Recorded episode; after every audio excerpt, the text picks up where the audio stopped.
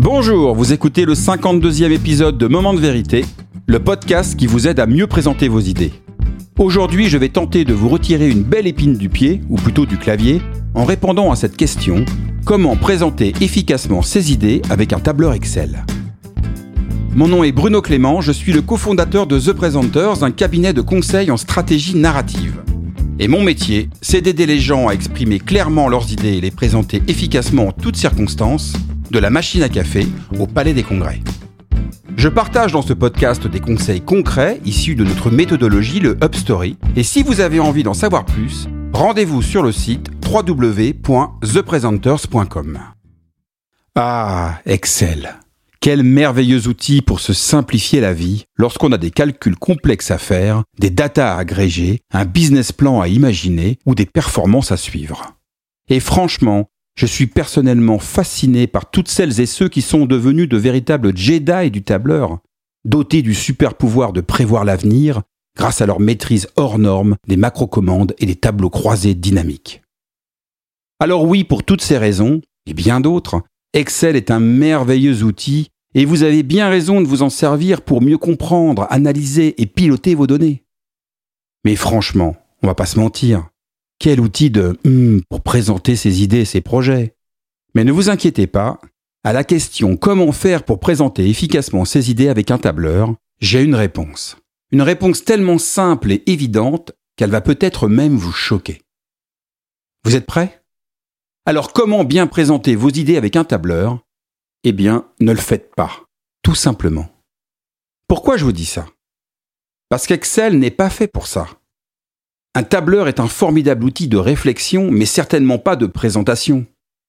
Alors évidemment, depuis 8 ans que le cabinet existe, des ultra fans d'Excel, j'en ai rencontré plein, et quand je leur dis ça, je dois faire face à une bonne dose de résistance à base de oui, mais moi. Alors je vous ai sélectionné les trois oui, mais moi que l'on entend le plus couramment lors de nos missions de conseil ou de coaching, tout en vous apportant quelques pistes de solutions. En première position, j'ai oui, mais moi je suis obligé, j'ai pas le choix. Ah bon? Vous êtes obligé d'être chiant Ah mince, je compatis. Alors ok, admettons que vous soyez totalement contraint d'afficher des tableaux illisibles et incompréhensibles. Comment faire?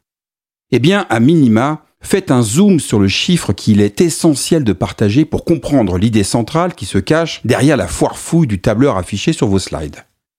Par exemple, si vous êtes obligé d'afficher votre tableau de suivi de chiffres d'affaires mensuels, il vous suffit d'avoir un titre clair qui dit plus 30% de chiffres en juin, un record jamais atteint, plutôt qu'un gros titre sans saveur qui dit suivi mensuel du chiffre d'affaires.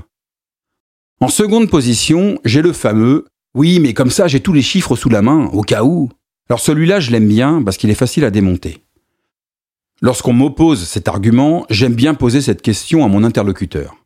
Ok, alors c'est quoi l'idée que tu veux partager grâce à ce tableur? Admettons qu'ils me répondent, eh bien, euh, le fait que le niveau de satisfaction de nos clients est en forte hausse. Je lui réponds, ok, alors quels sont les KPI essentiels que ton public doit retenir pour te croire? Et là, généralement, j'ai au mieux trois KPI qui ressortent.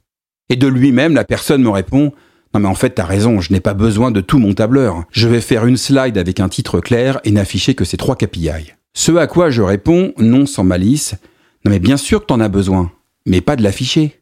Garde-la en slide caché, on sait jamais, au cas où. Enfin, en troisième position, j'ai le sublime. Oui, mais tu comprends, un tableur, ça fait sérieux. Alors celui-là, je l'adore. Cet argument est une des expressions visibles du syndrome de l'expert.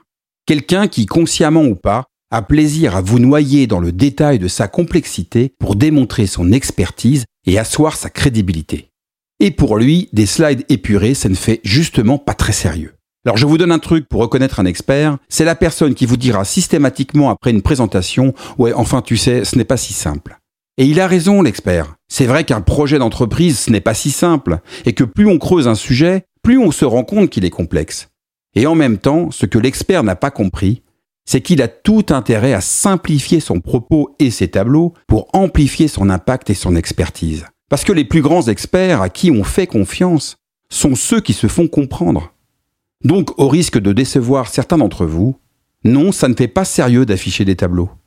ça envoie surtout le signe que vous n'avez pas fait l'effort de clarifier vos idées pour prendre soin du public qui vous écoute.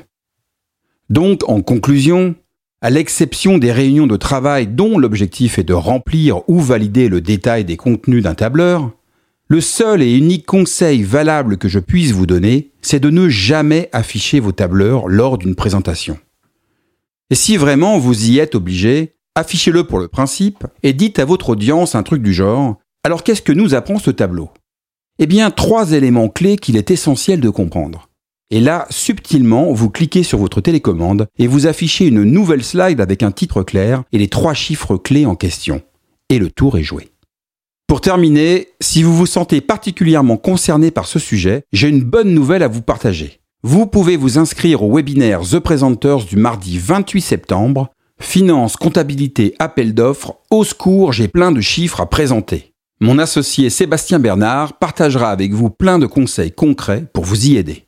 L'inscription est gratuite et vous donne accès au replay si vous manquez le live. Pour en savoir plus et vous inscrire, rendez-vous sur la page LinkedIn de The Presenters.